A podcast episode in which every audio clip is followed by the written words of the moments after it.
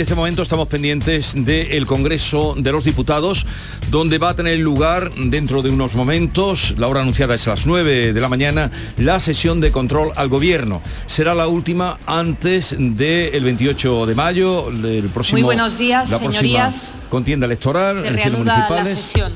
Y vamos a conectar, bueno, ya estamos conectando en directo. con las preguntas dirigidas al Gobierno conforme al orden remitido por el mismo. Preguntas dirigidas al señor presidente del Gobierno. Pregunta de la diputada doña Concepción Gamarra Ruiz Clavijo del Grupo Parlamentario Popular en el Congreso. Gracias, presidenta. Señor Sánchez, hace unos días afirmaba que las candidaturas de Bildu eran indecentes porque incluían 44 condenados por terrorismo, siete de ellos por, con delitos de sangre. Que hay cosas que pueden ser legales, pero que no son decentes. En una campaña electoral aseguró a los españoles, estoy diciendo que con Bildu no vamos a pactar. Lo digo si quiere cinco veces o veinte. E insistió la siguiente campaña electoral, con Bildu no se acuerda nada. Y Bildu es hoy su socio preferente. Los elegidos para presentar su ley de vivienda, los notarios de su memoria democrática. Dispone hoy de dos minutos y medio para justificar los pactos en el pasado, para romper los del presente y para renunciar a los del futuro. ¿Va a romper con Bildu? ¿Cuándo va a decir la verdad a los españoles?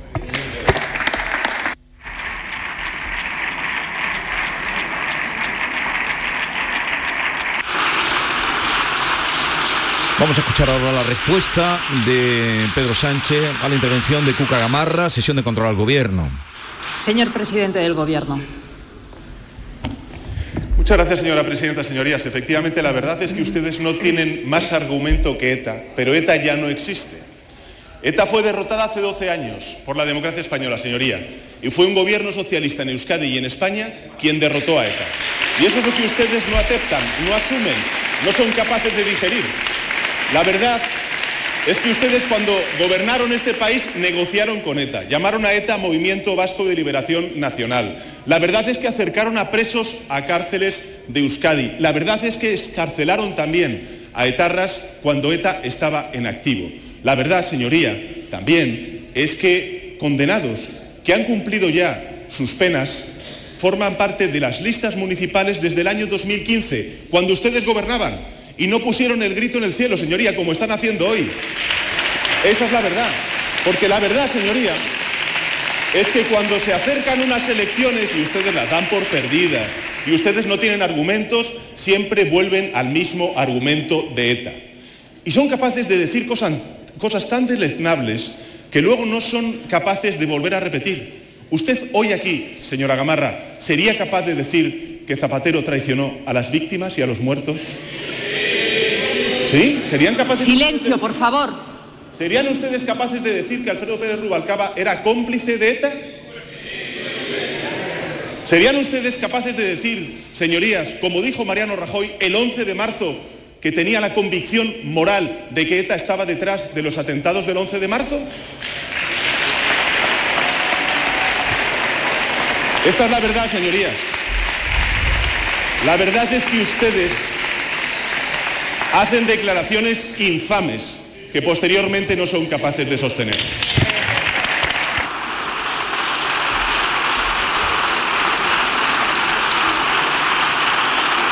Respuesta del presidente del Gobierno, ahora vendrá la réplica. Señora Gamarra. No se equivoque, señor Sánchez, no es conmigo con quien tiene que ser tan duro, ni es a mi partido al que tiene que tratar así, sino con la señora Izpurúa, que le va a preguntar ahora, con ella, señor Sánchez, con ella.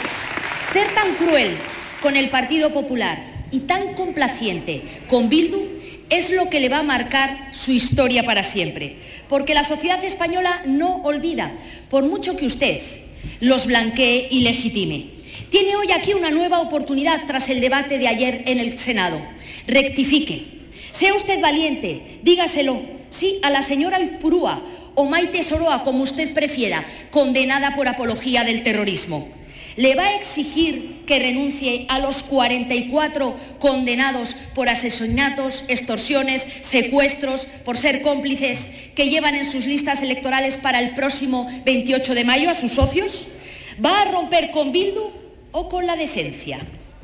Y si no va a romper con Bildu, sea valiente con los españoles y díganoslo. Volveré a pactar con Bildu. En los ayuntamientos vascos y navarros, en el gobierno de Navarra, en Pamplona, aquí en el Congreso, en cualquier circunstancia. Que se enteren los varones y los candidatos socialistas. Señor Sánchez y señora Izpurúa, ustedes han dilapidado los valores democráticos.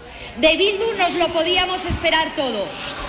De Silencio, por favor. Un presidente del Gobierno y secretario general del Partido Socialista, no.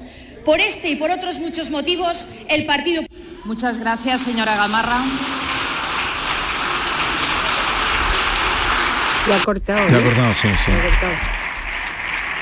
Pues, Están aplicando los tiempos. Ocurrió también ¿no? ayer. a- ayer también ocurrió. ¿Qué menos?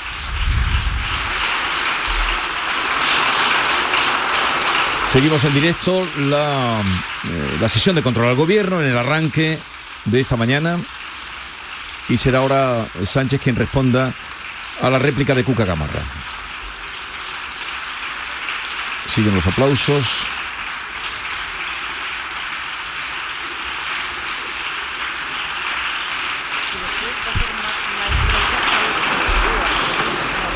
Señor presidente del Gobierno. Muchas gracias, señora presidenta. Señoría, cuando en 2015 había condenados que habían cumplido sus penas de Bildu en las listas municipales y ustedes no dijeron nada, no pusieron el grito en el cielo y ahora lo hacen, eso no es un ejemplo del mayor cinismo que siempre ha tenido el Partido Popular a la hora de utilizar el dolor de las víctimas del terrorismo. La verdad, señorías, Insisto, es que la democracia derrotó a E- ETA hace 12 años.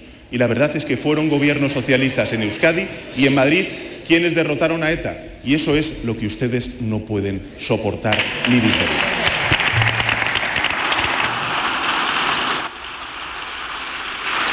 Bien, pues aquí termina, eh, porque hacemos siempre esa- ese arranque, eh, las primeras preguntas de Cuca Gamarra Esta Al- escena es muy importante. Se ha levantado todo-. Está toda la bancada del Partido Socialista, socialista aplaudiendo a Pedro Sánchez, lo que demuestra la debilidad. Pero es que además lo que decía Alberto hace un momento. Dejamos la conexión en el Congreso. A ver, algún No, comentario sí, de lo que no, habéis lo que eh, me estaba comentando Alberto aquí por, por lo bajini es que en 2015 el PP no pactó, es decir, el PP nunca, eh, o, el, o el gobierno de Rajoy, o en su momento no recuerdo cómo sigue, no contó con los votos de Bildu para la investidura, ni para los presupuestos generales de Estado, ni para una ley de memoria, ni firmó, ni firmó un documento con contrapartidas por todos los acuerdos. Eso no ocurrió. Entonces, si hay señores en Más las listas que, le- contrario. que, que- que la ley les ampara, pero tú no pactas con ellos. Ahí está el kit de la cuestión. Ana. A, a mí esto de arrogarse el éxito de que gobiernos socialistas acabaron Este es con ETA me parece, grande, ¿eh? me parece, porque esto fue una derrota de la sociedad española. Eh, a- arrogarse ese éxito, pero además decir que el Partido Popular no quiere reconocer a, y a- ayer estaban enfadadísimos, Feijóo salió enfadadísimo del Senado porque decía, dice, ¿cómo puede ser que, que diga que Aznar, que le pusieron una bomba debajo del coche, que no se alegró de la derrota de ETA porque vino a insinuar algo así, ¿no?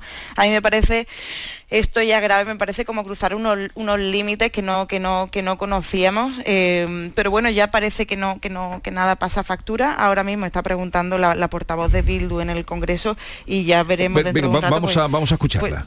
pues sí. además de a miles de personas que ven cómo su calidad de vida empeora.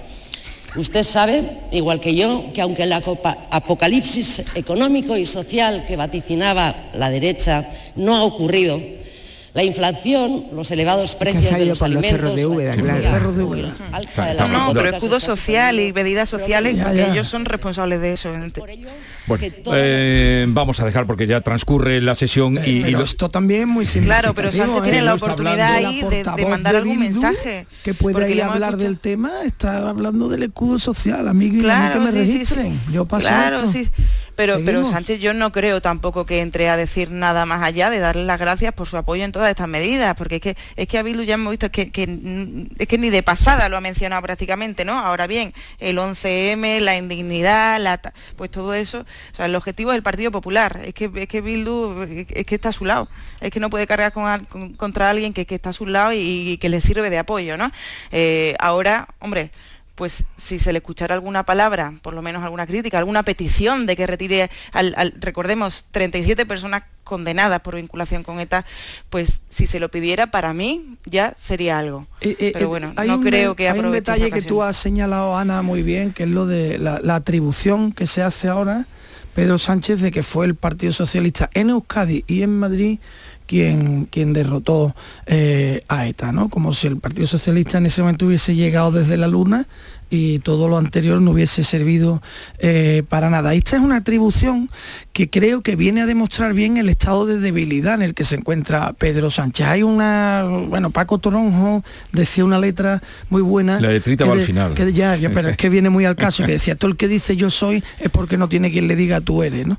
Eh, eh, cuando tú no tienes argumentos, empiezas a atribuirte cosas que forman parte ya casi de la, de la fantasía y que son muy respetuosas. Y no, no sería la primera vez que, podríamos acabar viendo a Pedro Sánchez, acordaros cuando se hizo la exposición de, la victoria, de la primera victoria en las elecciones generales del, del PSOE, que poco menos que había, más fotos de él que de Felipe González. Es decir, mm, mm, en los próximos días no es descartable que Pedro Sánchez acabe diciendo en algún sitio que a ETA la derrotó exactamente él, porque estaba en un puesto no sé dónde, que tuvo una medida que fue mm, fundamental para que se hiciera aquel comunicado. nos quedan días. Sánchez se, está dirigiendo a Bildu y le está diciendo precisamente eso, que se han equivocado en, bueno, un poco lo mismo que dijo desde Casablanca, que se han equivocado en las listas y que es legal pero no decente y que quieren esperar un mensaje más contundente, así suavón, pero bueno, por lo menos ha hecho mención que, que yo pensaba que directamente iba a pasar de largo. Bien, eh, vamos, llegamos a las 9.12 minutos, enseguida vamos con las entrevistas electorales. Hoy, como les anunciaba, estará con nosotros Mario Eugenia Limón, es eh, presidenta actualmente de la Diputación de Huelva, alcaldesa de San Bartolomé de la Torre y candidata a estas, en estas elecciones por el PSOE a ocupar la alcaldía eh, de San Bartolomé de la, o repetir en la alcaldía de San Bartolomé de la Torre. Enseguida estará con nosotros. La mañana de Andalucía con Jesús Vigorra. Era todos los años. Mi tío se empeñaba en enseñarme a nadar. Me agarraba fuerte con las manos como para que flotara. Cuando no había nadie. 016. Tres números para querernos vivas, para querernos libres. Delegación del Gobierno contra la Violencia de Género. Ministerio de Igualdad. Gobierno de España. La vida es como un libro. Y cada capítulo es una nueva oportunidad de empezar de cero y vivir algo que nunca hubieras imaginado. Sea cual sea tu próximo capítulo, lo importante es que lo hagas realidad. Porque dentro de una vida hay muchas vidas y en Cofidis llevamos 30 años ayudándote a vivirlas todas. Entra en cofidis.es y cuenta con nosotros.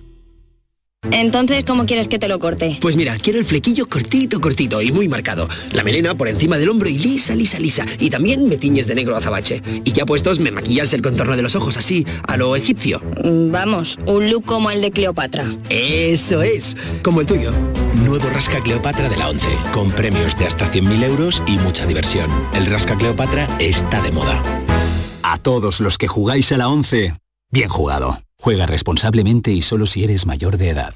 En cofidis.es puedes solicitar financiación 100% online y sin cambiar de banco. O llámanos al 900 84 12 15. Cofidis, cuenta con nosotros. Canal Sur Radio.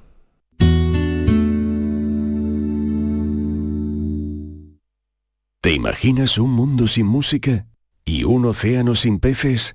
No pasemos del sonido al silencio. Ven a conocer al Acuario de Sevilla, una especie amenazada, el pez guitarra. Descúbrelo en acuariosevilla.es. Atención Sevilla. El mundo del automóvil en Sevilla tiene nombre propio. Grupo Berrocar. Más de 30 años en el sector. Un gran stock de turismos y furgonetas en alquiler y un amplio abanico de vehículos en venta con una de las mejores garantías. Búscanos en grupoberrocar.com y en nuestros puntos de venta y alquiler en Sevilla y provincia. Grupo Berrocar. Tu confianza, nuestro motor. La sombra, la sombra vendó Don Manuel Hidalgo, responsable de ventas de Tordos Quitasol, nos informa. En esta época del año podemos instalar con comodidad todo tipo de tordos y carpas en todos los modelos y sistemas, tordos con motor y tordos automáticos. Pero eso saldrá carísimo. Ese es un error, José Antonio. Estamos con precios en promoción y con facilidades de pago. No me digo más, llámenos al 954 33 29 88. Recuerde, 954 33 29 88 y olvídese de aquello ya tan lejano de... Leopoldo, échame el tordo. Y pase a la modernidad, a... Corrito, dale al botoncito. Tordos y carpas quitasol, la sombra de Sevilla. Los fines de semana nos despertamos en los mejores rincones de Andalucía. Para que conozcas su historia, su cultura, sus curiosidades, sus leyendas. Te invitamos a conocer una Andalucía llena de talento, hermosa, fascinante y única. Andalucía nuestra. Los sábados y domingos desde las 7 de la mañana en Canal Sur Radio con Charo Jiménez. Más Andalucía. Más Canal Sur Radio. Elecciones municipales en Canal Sur Radio. Entrevista. Hoy la entrevista es con María Eugenia Limón, es actual presidenta de la Diputación Provincial de Huelva, alcaldesa de San Bartolomé de la Torre y en estas elecciones vuelve a ser candidata por el PSOE a la alcaldía de San Bartolomé de la Torre y por ende también a la Diputación. María Eugenia Limón, buenos días. Muy buenos días. En esta campaña electoral, aunque se trata de elecciones municipales, eh, se ha colado como tema principal, usted bien lo sabe, el tema de las listas de Bildu.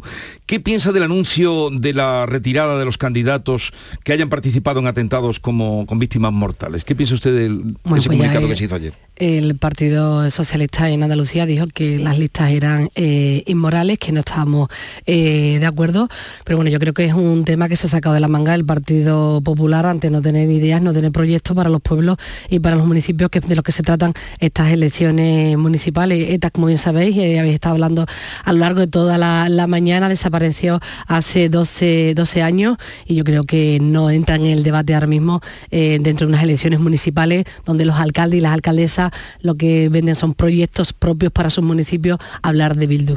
¿Qué importancia pueden tener los temas nacionales y los mensajes de los líderes de los partidos en estas elecciones concretas? Pues yo creo que no influye nada. En los pueblos se valora mucho la, la cercanía, el mirar a los vecinos y vecinas a los ojos, el evaluar el trabajo, si repites como candidato, el trabajo que has hecho a lo largo de todos estos cuatro años o las propuestas que llevas para eh, con tu equipo de, gobierno para los diferentes barrios, las diferentes plazas y los diferentes colectivos o entidades y asociaciones que existen en el municipio, con lo cual yo creo que hay muy poca vinculación de los temas nacionales a- de cara a unas elecciones municipales. ¿Qué espera usted para su partido, el PSOE, en estas elecciones? Pues vamos a seguir teniendo Andalucía de rojo, vamos a seguir estando presentes en la mayoría de los municipios de Andalucía, como lo hemos hecho hasta ahora, con presencia en todos los, los pueblos y bueno, seguir estando presentes en todas las diputaciones eh, andaluzas, al menos en las seis que seguimos, que estamos gobernando.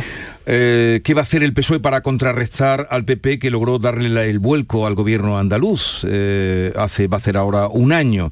¿Podrían reproducirse ese- esos resultados? Lo comentaba anteriormente, igual que los temas nacionales no influyen en estas elecciones municipales, a nivel autonómico las elecciones pues no va- autonómicas no van a influir de ninguna forma en lo que son las elecciones municipales. Simplemente un dato, la- el Partido Socialista tiene eh, candidaturas en todos los pueblos de Andalucía, de gente que viven y conviven en nuestros municipios, no hemos tenido que ir a buscar a primos, hermanos, amigos para que vayan en las listas y conformar listas en los diferentes pueblos de los municipios, con lo cual yo creo que el camino que se está eh, ejecutando es un camino eh, positivo, es el camino de la cercanía y el camino de, trabajar por nuestros pueblos, que es lo que ahora nos debatimos de cara al 28 de mayo. Hay una lucha grande eh, por cada municipio, obviamente, pero también por las diputaciones, porque de las ocho, seis están en manos del PSOE, dos están en el PP. ¿Para qué están las diputaciones? Bueno, pues las diputaciones siempre es el ayuntamiento de los ayuntamientos y es una eh, frase que me encanta eh, decir. Eh, hablábamos de, hablamos de muchas veces de servicios básicos que nos llegan a los pequeños municipios y ahí siempre están las diputaciones.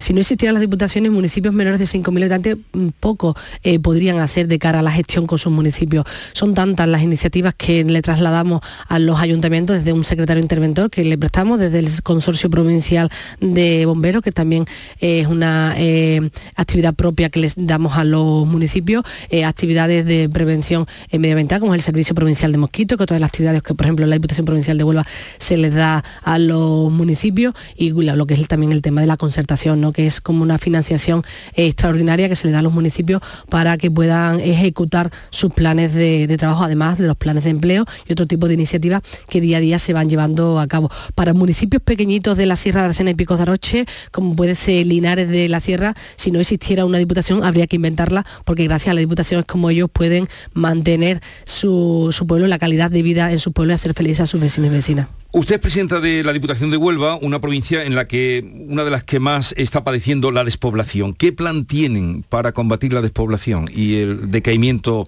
demográfico en, en su provincia, en su comarca? Mira, pues estamos trabajando con el comisionado para el reto demográfico que tenemos presente en Huelva, en el que los alcaldes y alcaldesas de las tres comarcas afectadas, tanto Sierra Aracena y Picos de Arache, como Cuenca Minera y Andévalo, forman parte de él. En este comisionado también forma parte el tejido eh, asociativo y los empresarios de las tres comarcas. A partir de ahí pues estamos desarrollando un plan de acción con diferentes medidas, desde el apoyo al comercio eh, local, diferentes medidas también para crear espacios de coworking, para aquellos eh, autónomos eh, o empresarios que necesiten eh, instalaciones en los municipios para, eh, para quedarse y montar su, negocio y pueda compartir lo que es su, modelo de, negocio y a partir de ahí pues se están desarrollando una serie de medidas, sobre todo dirigidas también a la formación y a la empleabilidad de los más jóvenes, que son al final los que vienen a, fijar la población al territorio, los que vienen a quedarse. O sea que usted cree que se puede contrarrestar la despoblación. Perfectamente, ahora mismo la Diputación Provincial de Huelva está además también trabajando en una campaña de pueblo gigante, no solamente es lo que ves, sino lo que sientes, que es una campaña que viene un poco a decir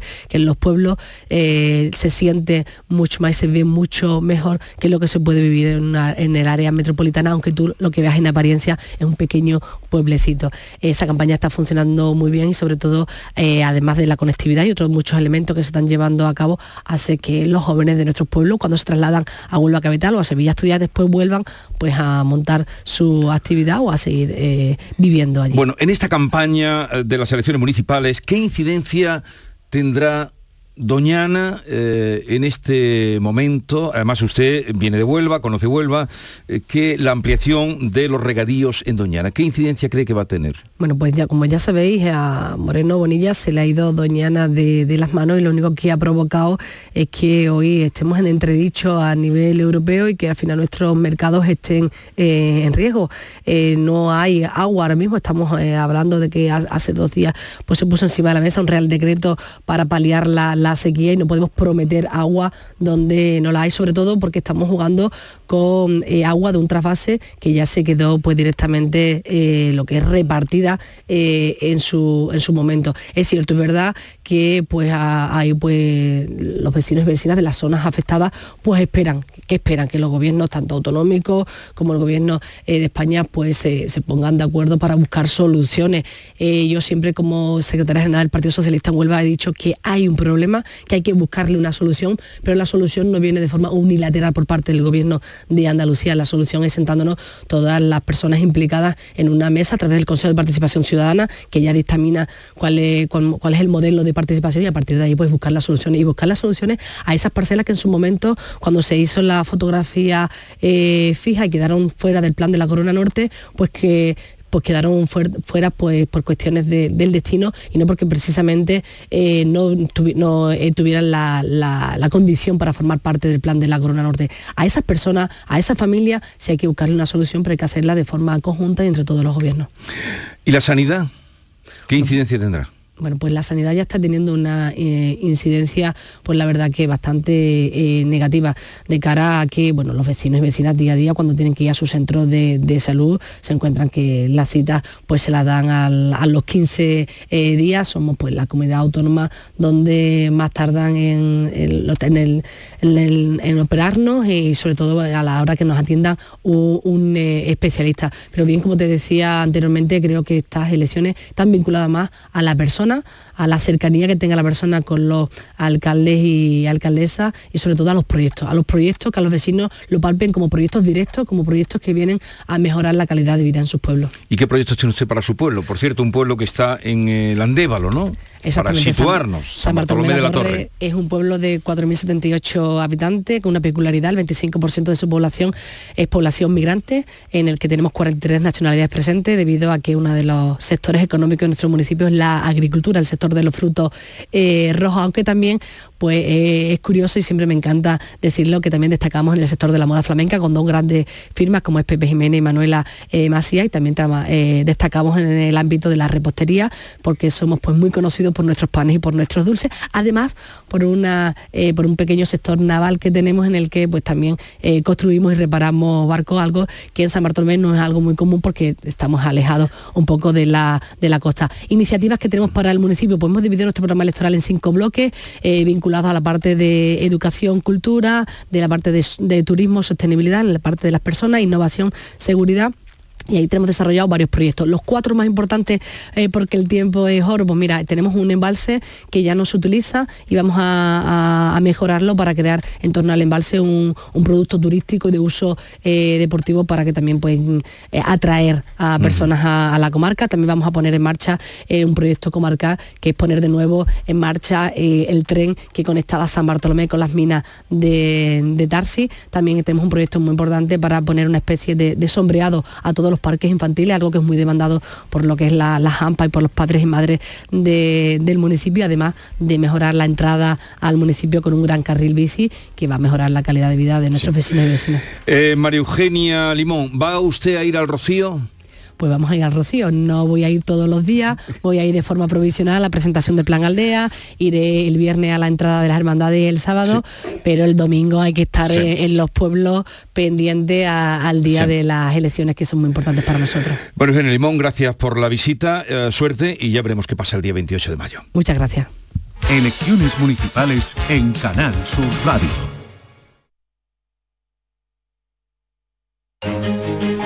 El 28 de mayo es día de elecciones locales y autonómicas. Para votar, identifícate con el DNI, permiso de conducir, pasaporte, tarjeta de residencia o tarjeta de identidad de extranjero. Utiliza el sobre blanco para las locales y el sepia para las autonómicas. Entrega los cerrados a la presidencia de la mesa para que los compruebe y deposita cada uno de ellos en la urna correspondiente. Puedes votar de 9 de la mañana a 8 de la tarde. Ministerio del Interior. Gobierno de España. Canal Sur Radio. No puedes perderte la exposición del Titanic más grande del mundo, en el Pabellón de la Navegación, en Sevilla, a partir del 5 de mayo. Un gigantesco Titanic donde podremos observar salones, cocinas, camarotes, mobiliario y diferentes objetos recuperados del naufragio. Titanic revive la historia. Venta de entradas en titanicexpo.es y en taquilla exposición. Atención Sevilla. El mundo del automóvil en Sevilla tiene nombre propio. Grupo Berrocar. Más de 30 años en el sector. Un gran stock de turismos y furgonetas en alquiler y un amplio abanico de vehículos en venta con una de las mejores garantías. Búscanos en grupoberrocar.com y en nuestros puntos de venta y alquiler en Sevilla y provincia. Grupo Berrocar. Tu confianza, nuestro motor. ¿Todo pintura se traslada? ¿A tu casa?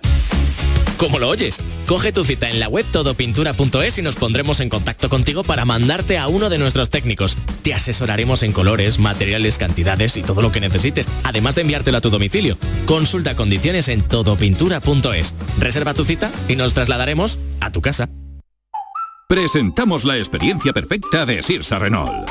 Nosotros te ponemos 250 Renaults de kilómetro cero a elegir nosotros ponemos la garantía que solo da un concesionario oficial de Renault. Nosotros ponemos hasta 8.000 euros de descuento. Nosotros ponemos a nuestros profesionales a tu servicio para que te asesoren y ayuden con la mejor opción. Y tú solo tienes que venir a vernos a nuestros concesionarios Sirsa Renault en Sevilla o entrar en sirsa.com. ¿Ves cómo es la experiencia perfecta? Nos gustaba vernos. Era un juego. Ya no soy María. Soy la del vídeo. Soy. Soy un puto meme. Hay miles de profesionales especialistas en violencia sexual para querernos vivas, para querernos libres. Delegación del Gobierno contra la Violencia de Género. Ministerio de Igualdad. Gobierno de España. Parque Warner estrena su. su...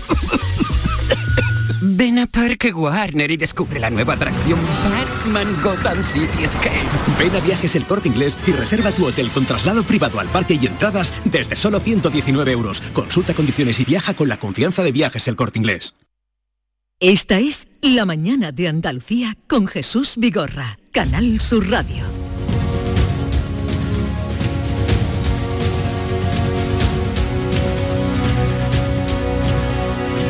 Seguimos los minutos que nos quedan, que no son muchos, de tertulia con Charo Fernández Cota, con Ana Cabanillas, con Alberto García Reyes. Y mm, conocéis San Bartolomé de la, de la Torre. Bueno, yo antes, yo lo he tenido que buscar antes en Google, ¿eh? porque no sabía que estaba, no sabía dónde estaba, lo confieso, ¿eh? mi ignorancia. Y somos gente informada, supuestamente. Pero sí, pero Andalucía es muy grande. Es que Andalucía es muy Eso grande. lo decía- Y Bartolomé de las Casas es muy chiquitito. San- Yo, yo- yo tampoco lo conocía, pero mm, la, la alcaldesa lo vende bien. Lo vende muy bien, vende muy bien, vamos, y luego ah, no ha salido en antena, pero nos ha hablado de que hacen unos dulces estupendos con lo que... Y que reparan barcos, Y que ¿eh? reparan barcos, sí, sí, eso sí lo ha dicho. Eso sí lo ha dicho. Eh, a ver, le he preguntado al final de si va a ir al Rocío o no, porque en la encuesta que publicáis hoy en ABC, que no sé si vais a hacer más, tú nos dirás, la encuesta que hoy va, se circunscribe a Sevilla, eh, dais una victoria por la mínima al, al PP. Sí. No sé si quiere apuntarnos algo de esa encuesta, Bueno. pero hacéis la pregunta curiosa de si va usted a ir al Rocío. Y me ha sorprendido que el 12% de la gente que habéis encuestado dice que sí. En Sevilla sí, ha- hacemos encuestas de Sevilla, vamos, eh, hemos publicado la de Sevilla, el fin de semana publicaremos de Cádiz y Huelva y volveremos a publicar otra más de Sevilla. Eh, an- ante la situación de empate técnico que se da en, eh, en Sevilla, a ver cómo se desarrolla la campaña y que los últimos días queda. Esta da una ligera victoria a favor del PP, del candidato del PP, José Luis Sanz, por 13-14 concejales frente a 13 en los que está instalado el PSOE, eh, que le permitiría gobernar porque la suma con Vox le da mayoría al bloque de la derecha, el bloque de la izquierda nunca sumaría. Pero es verdad, como bien dice... Porque que la mayoría parte- está en 17, ¿no?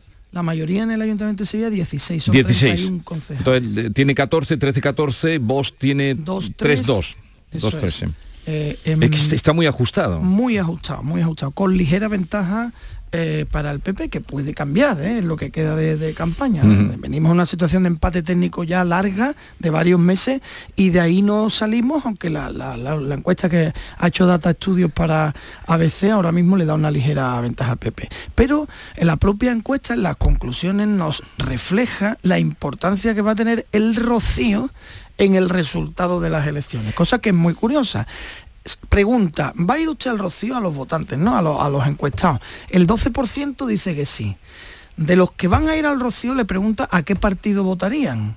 ¿eh? La mayoría, más de la mitad, votarían a PP o a Vox. Solo el casi el 6%, apenas el 6%, votaría al PSOE. ¿eh? Eh, y entonces se le pregunta, ¿va a votar usted por correo? ¿Se va a venir? Y, eh, la mayoría dice que va a votar por correo. Hay un porcentaje también, creo que son el 6%, que dice que va a volver de la aldea del Rocío a votar Sí. ese, ese día. Hablando del 12%, nos referimos a, un- a un- una bolsa de votos de 60.000 votos. En una situación de empate, como está en, Sí. el Ayuntamiento de Sevilla, el Rocío va a ser Sería- determinante. Eh, ¿Estás oyendo, Charo eh, y Ana? Sí, no sé sí, si queréis mí- comentar algo. Sí, hombre, a mí el hecho de que el 12% de los encuestados digan que van a ir al Rocío me suscita dos, dos conclusiones. La primera es que ni el calor ni la sequía les ha disuadido. Y la segunda es que efectivamente a la hora de fijar la fecha de las elecciones no se ha tenido en cuenta para nada el calendario del Rocío que mueve a un millón de personas y que eh, es tan importante la tradición andaluza. Incluso uno podría preguntarse si se ha elegido a, a posta esa fecha, ¿eh? porque eh, es, no beneficia al voto No es la primera vez que coincide. Hay un dato, Coincidieron no. unas... Hay un dato muy interesante en ese sentido. Coincidieron en el año 2007 y 2015 y las dos veces no pudo gobernar el PP. No le llegó. Ganó las dos veces, Pero pero, estás- no le llegó municipales. en Sevilla. Municipales. Hablamos Elecciones municipales. municipales. Que la coincidencia fue municipales. Siempre es yo municipales porque es en mayo. Recuerdo exactamente, recuerdo que porque sea, también porque es la romería de mi pueblo, aprovecho la cuña el lunes, el lunes de Pentecostés es la romería de mi pueblo y recuerdo eh, en las municipales coincidir. Sí, sí. Entonces, ¿tú crees con esta encuesta que eh, el rocío puede influir? Yo no, no, no lo creo, lo dice la encuesta. Bueno, veremos la próxima los que vais a publicar. Los profesionales demoscópicos nos dicen que el rocío va a ser Veremos la próxima Nosotros que vais a publicar. La de Cádiz, ¿cuándo la publicáis? Fin de semana, el domingo. Este fin de semana. Cádiz y, y y Huelva el domingo. el domingo. Eh, pues nada, lo vamos a dejar aquí. No sé quieres si quieres apuntar algo, querida Ana. Eh, no, a mí me resulta sorprendente. La verdad es que yo no, yo aquí desde Madrid no me lo podía haber imaginado, pero sí que es verdad que, que, como dice Alberto, sí afecta, afecta para mal a, a- a la derecha, sobre todo en esa situación de empate y porque eso de bueno, cuando ya llegue del Rocío a casa me voy a votar es muy tramposo, ¿no? Porque al final el cansancio eh, pues, pues, pues puede vencer esa batalla. Así que veremos. Pero Hay muy incluso interesante. una broma en el aire ahora con esto que es, eh, bueno, desde el PSOE pues decir, "Va, a ver si tuve, tenemos suerte y, y algún camión de naranjas o algo se le caen las naranjas en la 49 ¿Y con eso qué? y la gente no llega a su... Sí. Por cierto, acaba de salir una noticia que ha publicado El Mundo, no sé si algún otro periódico la ha publicado, a mí me ha saltado por El Mundo. La justicia francesa confirma la condena a tres años de cárcel a Nicolás Sarkozy por corrupción. ¿Te ha saltado a ti? ¿Estabas mirando tú, eh, Charo? Este, no, no, pero no, No, pero no- yo te no la leo. había visto, sí, la sí, justicia sí. francesa confirma la condena a tres años de cárcel a Nicolás Sarkozy por corrupción. Esto, nos vamos a habituar a esto, a que presidentes de, de- de países eh, democráticos... Y, y está acreditado, pues ya está. Aquí no se salva nadie, gracias a Dios. Bien, veremos, nos queda cuántos días nos quedan de nos quedan muchos, ¿eh? Oye, que no hemos hablado, por cierto, hablando de, de- de la, de la- el robo de votos en Melilla, eh, de papeletas ¿Tú en Melilla. entiendes ayer. eso? No. No, lo- bueno, no, salvo No digo que por si lo entiendes, que nos lo distorsionar- expliques, sí, entendemos lo que nos el- están contando. La, compra de votos sí Pero ¿cómo se hace eso? La compra de votos, hombre, pues, pues tú uh, te pones de acuerdo con un señor, le paga entre 50 y 800 euros que he, he leído que se llegan a pagar por su papeleta de voto y como además tú puedes ir a la oficina de correo con una autorización para depositar el voto de un tercero, tú te vas con 10 votos que has amañado, le has, le has pagado al señor que te ha cedido su voto y votas a Pero quien tendrán que investigar ahí. La Claro, alarma ha venido porque hay un te- 17% no, del la- voto por correo. Eh, Claro, no, y porque además ahora ya, para colmo, que eso sí que es difícil de entender, están robando votos, es decir, que asaltan a los carteros encapuchados que se atraviesan con, el- con el coche y les roban pues eh, eh, los votos que van a llevar, eh, que ha solicitado la gente el voto y se lo roban. Yo entiendo que con con la intención de distorsionar eh, la campaña, De porque evitar claro, que ese voto es- llegue a la urna, claro. o evitar que se vote, porque claro, ese voto queda automáticamente invalidado. No, no, el caso es tremendo. Tendrán que investigarlo con esto que se está sabiendo, eh, que tú estás contando, tendrán que... Eh, quedan tremenda, días y tendrán que investigar y qué está pasando Pero, ahí. pero por lo visto es una, una práctica más o menos extendida en Melilla. Yo eh, En me he Melilla, sorprendido, además. igual que a vosotros, sí, pero por lo, o sea que ya incluso ha habido ha habido condenas, o sea, se ha condenado al, al secretario general del PSOE de Melilla, se le condenó eh, y, al, y al actual líder del, del principal partido de coalición por Melilla, eh, o sea, se les condenó a los dos a dos años de cárcel e inhabilitación por compra de votos. A mí me parece una cosa Mm. eh, increíble, pero debe ser que, que, que- que es fácil, que como son pocos y, y cada pocos votos pues dará para un representante, ¿no? Pues debe ser fácil de cantar esa balanza, pero, pero yo eh, eh, me parece increíble. Incluso ha habido partidos que han pedido, bueno, que se anulen las elecciones, que yo no creo que, que eso vaya a pasar, pero que los votos por correo vayan a otra urna. Y a mí eso me parece que tiene un poco de picardía, porque se vería quién está, o sea, quién, quién verdaderamente está impulsando ¿Quién eso. se lleva los votos del correo? Claro. Bien, terminamos. A ver, la letrita de hoy que tenemos que terminar. La yo- letrita para cerrar. Después de, lo, de la rueda de prensa de ayer de Otegui y todo el lío que hay que formar con los asesinos de ETA, a mí solo se me ocurre una petenera de la niña de los peines, que es triste, pero que bueno, mm, es la que me, me apetece decir Sí. hoy, ¿no? Que dice, quisiera yo renegar de este mundo por entero, volver de nuevo a habitar, por ver si en un mundo nuevo encontraba más verdad. La verdad.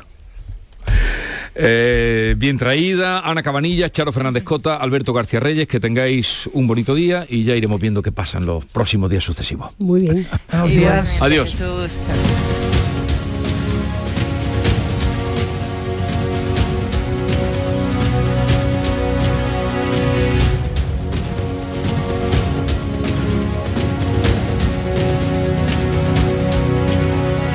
Esta es La mañana de Andalucía con Jesús Vigorra, Canal Sur Radio. No hay nada como enfrentarse a la realidad para descubrir que a veces las cosas no son como decía. En el programa del Yuyu aseguran que se ha caído un mito. Así que esta rendición incondicional de doña María Kondo, que con tres niños recoge espaná, es una victoria moral para muchos de nosotros. Un programa donde vemos pasar la vida poniendo la mejor cara. Yo no te digo nada, Maricondo, si además de tres niños tiene que llevar para adelante tres programas de radio, dos espectáculos y mil cosas más. A ver si el que tiene que escribir libros sobre esto soy yo y no me había dado cuenta.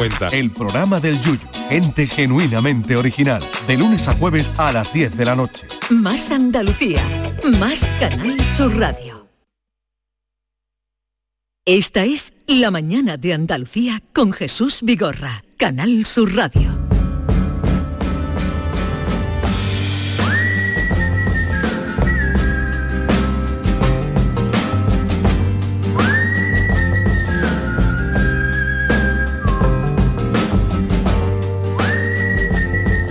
Maite Chacón, buenos días. Hola Jesús, buenos días. David Hidalgo, buenos días. Buenos días. Vamos a cambiar radicalmente de lo que veníamos contando. Vamos a hablar de investigación, vamos a hablar de ciencia, vamos a hablar de eh, mentes comprometidas en hacer un mundo mejor, como es la de Patricia González Rodríguez, que es una de las cuatro investigadoras del CSIC que han recibido el premio a la investigación L'Oreal UNESCO a Mujeres en Ciencia en su última edición. Estos galardones anuales buscan mejorar la visibilidad de las mujeres que han realizado importantes contribuciones al progreso científico, algo en lo que insiste eh, mucho nuestro querido Manuel Lozano Leiva, divulgador científico, que viene por aquí y que siempre está incentivando, por una parte, que se reconozcan a las mujeres que investigan y por otra parte, fomentar la investigación entre las mujeres. Patricia González Rodríguez, buenos días. Hola, buenos días. Lo primero, enhorabuena por ese reconocimiento que os ha llegado, ¿no? Muchas gracias. Por sois cinco. Bueno, eh, sí, o sea, eh, de, de, aquí del Instituto de Biomedicina de Sevilla soy yo y luego las otras cuatro personas eh, son de, de, diferentes puntos del país, Barcelona, Salamanca, Zaragoza, etcétera.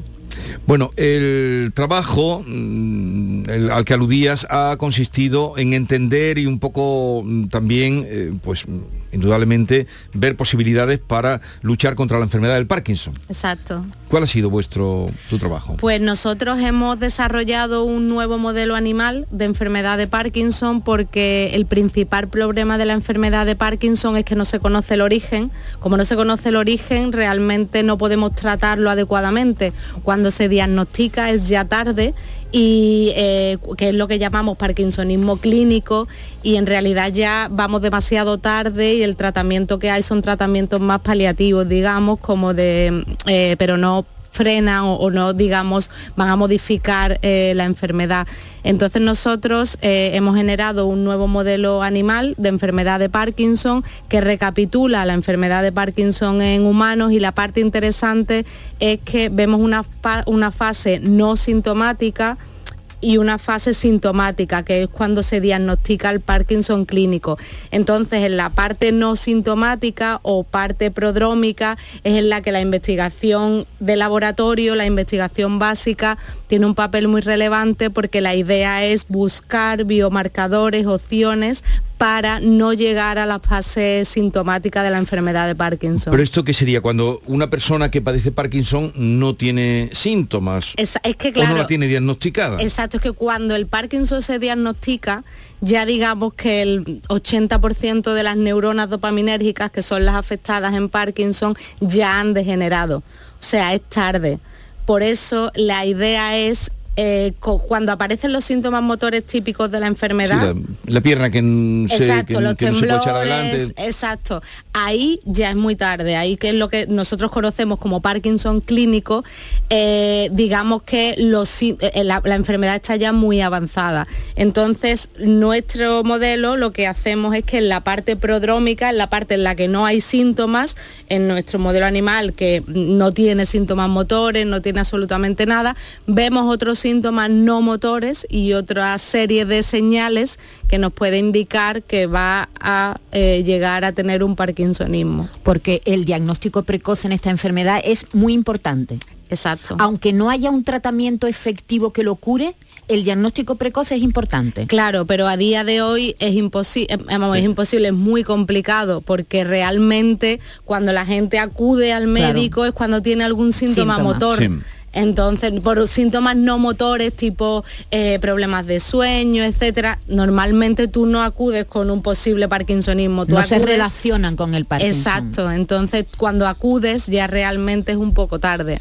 Y, y hablas de biomarcadores, ¿eso cómo se, ¿Cómo, cómo se en la práctica qué sería analítica ¿a dónde, a dónde va a llegar tu investigación si es que llega a buen puerto a dónde llega vuestra investigación con una analítica se podría detectar eh, bueno todavía nosotros eso no lo podemos o sea sería avanzar demasiado. Nosotros lo que sí tenemos lo que sí sabemos es que en la parte digamos prodrómica en la que no hay síntomas motores típicos de la enfermedad pues aparecen unos síntomas que son como problemas de aprendizaje, problemas del control fino, es decir, nosotros ponemos una pegatina a, nuestros ratones, digamos, en, en las manos y no se la pueden quitar, pueden andar perfectamente, no tienen ningún problema, pero tienen problemas para quitársela.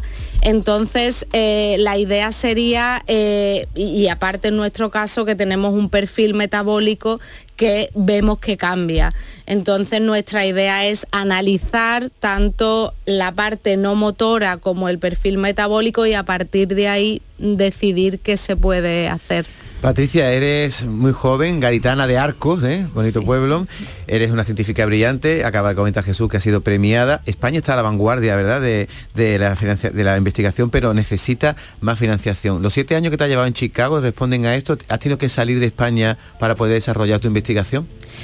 Eh, yo he salido de España realmente porque quería salir de España. Es decir, yo creo que, es muy importante. Es muy importante conocer otras maneras de trabajar, otros países, otros laboratorios, etcétera pero eh, sí es verdad que los siete años que yo he estado en Estados Unidos eh, no he tenido ningún problema de financiación y ya no solo ningún problema de financiación, prácticamente no he dedicado más del 10% de mi tiempo a pedir financiación. Cosa que se ocurre en mm. España. Claro, desde que yo llego, estoy aquí en España, realmente un 70% de mi tiempo ha sido dedicado a pedir financiación. un 70% dedicado a pedir financiación. Sí. Vale, y, y el meterte en la investigación o derivar tu investigación por el mundo del Parkinson, ¿por qué fue?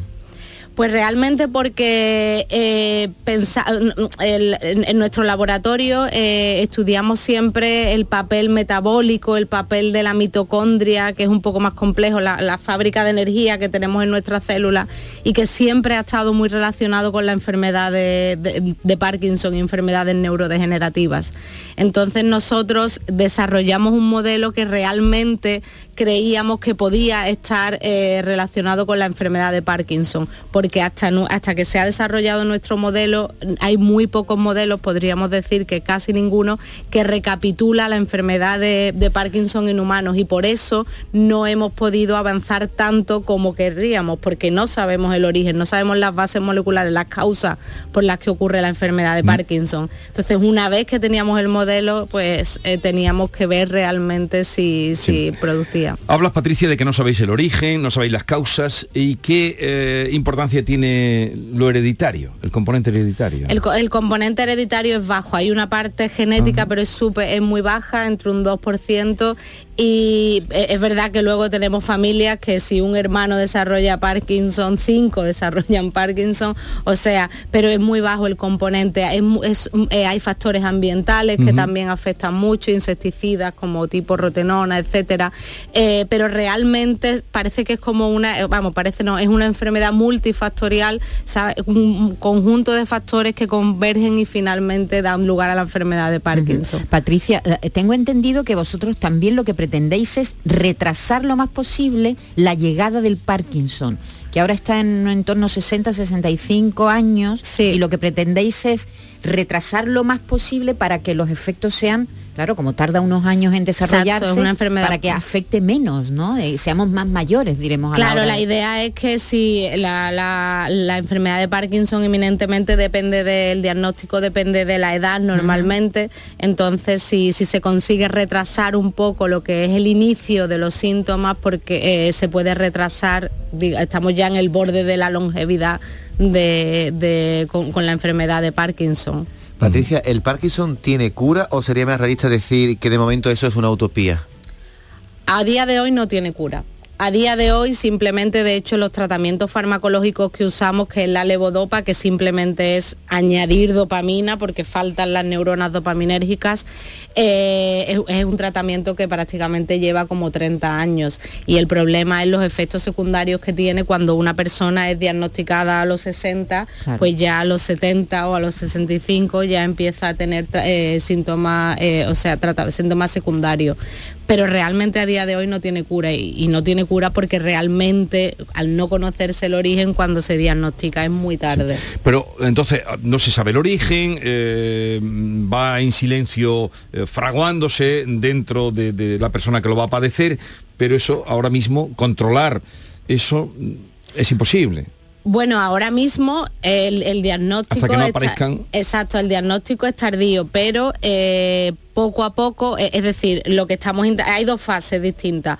Una, la parte no sintomática, que es la que nosotros en el laboratorio estamos tratando más, con la idea de saber qué le está pasando a esas neuronas, que ya sabemos que puede haber una falta de funcionamiento de, de mitocondria, de la energía, que es lo que hace que, que esas neuronas funcionen. Y luego en la parte tardía, pues estamos haciendo eh, un ensayo en concreto con, a, raíz de nuestro proyecto, estamos haciendo un ensayo clínico en Nueva York, de manera que estamos aplicando una terapia génica eh, en la que se hace una inyección de una enzima que produce dopamina y eso hace que ya el medicamento que las personas tomen sea en más bajas dosis, entonces los efectos secundarios son mucho menores. Por tanto, esas personas podrían seguir tomando levodopa, que es el fármaco que se usa ahora mismo, sin tener los efectos secundarios que básicamente es el problema a la larga en la enfermedad de Eh, Parkinson. eh, Patricia, ¿hay in- investigadores en tu familia o tú eres la primera? Yo soy la primera,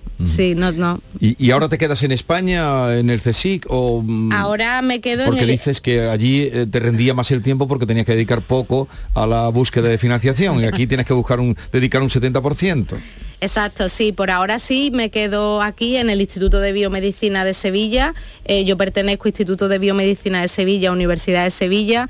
Eh, por ahora yo eh, estoy teniendo suerte, estoy consiguiendo financiación, estoy empezando un poco a formar mi grupo, pero por ahora me, me- diríamos que me quedo por aquí y veremos ya un poco. Llevo un año solo, entonces un poco... Y, todavía, te encuentras con fuerzas para seguir, sí. con ilusiones, y dices que estás formando un grupo, un grupo de trabajo. Sí, sí, sí. ¿O lo tienes ya? No, ya lo tengo, o sea, somos cuatro personas, sí. Has dicho, Patricia, que España está a la vanguardia. Las personas, investigadores en otros países que investigan algo parecido a lo vuestro, ¿estáis en comunicación o solo son la- las publicaciones que hacéis, las que hacen que No, se- no, no, por supuesto. Yo en mi caso tengo una relación muy estrecha con, de hecho nosotros tenemos un consorcio de Parkinson eh, que nos reunimos todos los lunes y es Estados Unidos, hay gente de Japón, gente de China, gente de, de Europa y nosotros, nosotros también desde, desde Sevilla y tenemos continuas eh, reuniones todos los lunes donde ponemos un poco en común. eh, Es súper necesario. O sea, el avance que tú puedes llevar a cabo lo pueden recoger otros, ¿no? Para ir avanzando también, ¿no? Sí, sí, además todo ponemos en común nuestros resultados de manera que podemos ir un poco colaborando,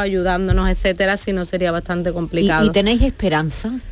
Porque estamos hablando de una enfermedad que causa estragos, ¿verdad? Social, no, exacto. Físicamente al que lo padece, también socialmente, la familia. Y a los eh, familiares, eh, la- exacto. La, sociedad en general se ve muy afectada.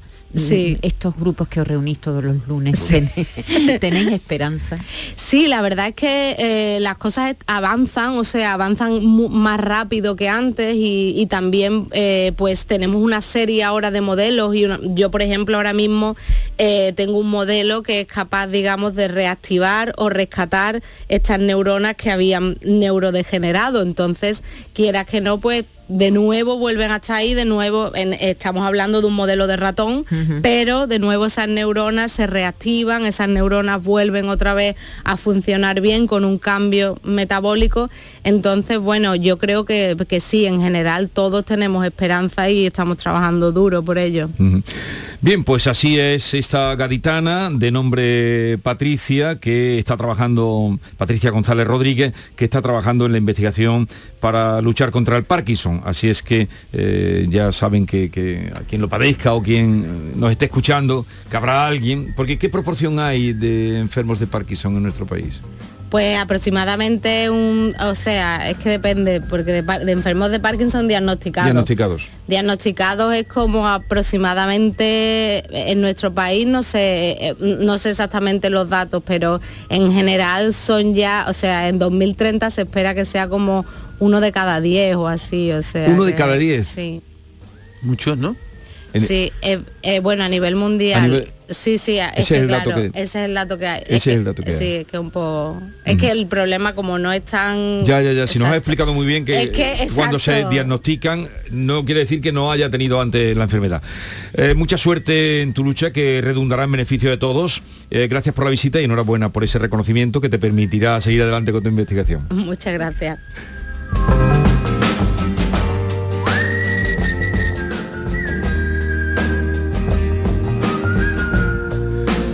Como mm, si son un poco mínimamente observadores, habrán comprobado, y esta misma mañana en el transcurso del programa, Bildu se ha colado en la campaña electoral de las municipales y poco sitio deja para hablar de los pueblos, de las ciudades, de cómo están, de cómo pueden mejorar, de si están limpios o sucios.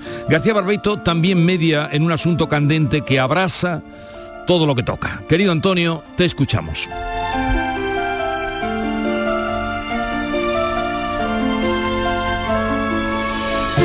Buenos días, querido Jesús Vigorra.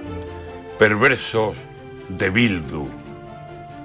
Esta campaña, al final, más que de pantanos secos y de ríos que no llevan más que polvo, piedra y viento por su cauce, esta campaña, que como no llueva a tiempo, va a ser de mala memoria y de resultados negros si el campo no resucita y viene a poner remedio, esta campaña, al final, se está quedando en un duelo entre quienes quieren Bildu como socio del gobierno y los que no quieren vascos con pasado tan siniestro. Estará ilegalizada la formación, no lo niego, y sé que habrá que tragarse mucho en este ir viviendo mientras asesinos vayan de las prisiones saliendo y no vuelvan a la vida sus víctimas, nuestros muertos. Pero hay algo que se llama decencia, se llama gesto. Y si asesinos están manejando presupuestos, las tripas se nos revuelven al verlos ahí, que al verlos nos seguimos preguntando si pagaron lo que han hecho, porque no hay años de cárcel con que paguen lo que hicieron, asesinando cobardes a inocentes de este pueblo, porque decían que esta España machacó su pensamiento. Les ofrecimos palabras y con balas respondieron. Y ahora que la democracia les permite ver el cielo y ocupar sitio de lujo en los escaños del pueblo, que se callen, que se tapen, que recuerden un momento el daño que nos causaron, los lutos que nos trajeron entre padres destrozados, novias, viudas y huérfanos. Si la ley les permite ir con los hombres honestos, que al menos tengan estilo, clase, memoria de cementerio, y se queden sin chistar y sin levantar ni un dedo, que si les dan voz y mando, no sabrá a recochineo.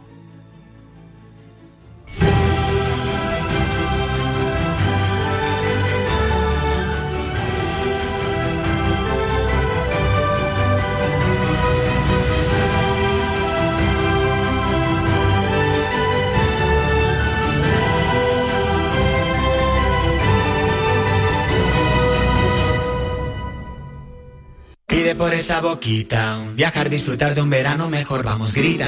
que lo que se da no se quita. El verano con Costa Cruceros es el auténtico todo incluido. Reserva ya tu crucero con bebidas desde 899 euros con asistente de viajes el corte inglés a bordo y niños gratis o con descuentos. Consulta condiciones. Pídele más al verano con viajes el corte inglés. Canal Sur Radio, la radio de Andalucía. Todo Pintura se traslada a tu casa. Coge tu cita en la web todopintura.es y te mandaremos un técnico que te asesore. Consulta condiciones en todopintura.es y nos trasladaremos a tu casa. El Titanic más grande del mundo vuelve a abrir sus puertas en España. Ahora en Sevilla, en el pabellón de la navegación, a partir del 5 de mayo. Descubre uno de los sucesos más apasionantes de la historia reciente. Venta de entradas en titanicexpo.es y en taquilla exposición. ¿Quién ha decidido que la tecnología sirva para mantenernos inmóviles? Con la gama SUV de Kia, la tecnología te mueve. Aprovecha las condiciones especiales hasta el 22 de mayo. Consulta condiciones en kia.com. Solo en la red Kia de Sevilla. Kia. Movement that inspires. Vuelve Film Symphony Orchestra con Krypton. Última oportunidad para asistir al espectáculo inspirado en las mejores bandas sonoras de los héroes y superhéroes del cine. Superman, Spider-Man, Capitán América, Iron Man, El Último Moicano y muchas más. 26 de mayo, Fibes. Ya a la venta en filmsymphony.es.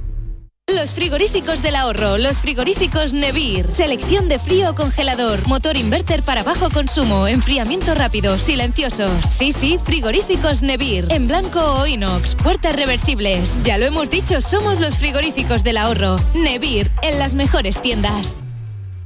Van a dar las 10 de la mañana y Automóviles Berrocar abre sus puertas, deseándoles que tengan un feliz día. Automóviles Berrocar, tu confianza, nuestro motor.